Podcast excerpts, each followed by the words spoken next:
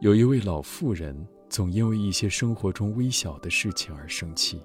一天，她向禅师讲述了她的苦恼，禅师于是把她领入一间房中，锁上房门后转身而去。妇人气得破口大骂，骂了好久，禅师也没有理会她。妇人没办法，只得改口哀求，可禅师仍是置若罔闻。过了一阵，妇人终于沉默了。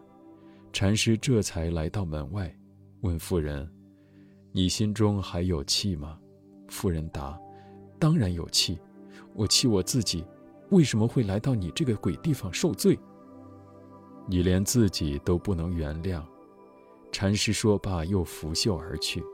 过了一会儿，禅师回到房门外，继续问道：“心中还有气吗？”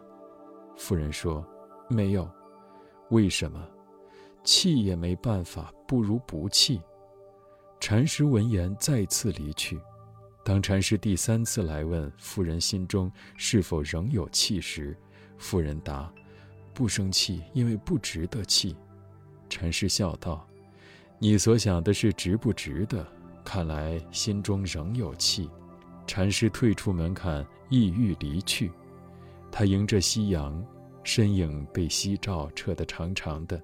映照在禅房外的地面上，夫人望着禅师的身影问道：“大师，究竟什么是气呢？”禅师不语，而是顺手将杯中茶水泼于地上。夫人久久地望着地上的水渍，突然顿悟，向禅师拜谢而去。生命何其短暂！它就像禅师杯中的茶水，一泼出，便在转瞬间渗入泥土中。然而，很多时候，我们都在随意地挥霍它，为一些琐事而烦恼。时间永恒，人生苦短，光阴一去，如何能复返？生活中的这些小事，又哪里值得我们浪费时间去生气呢？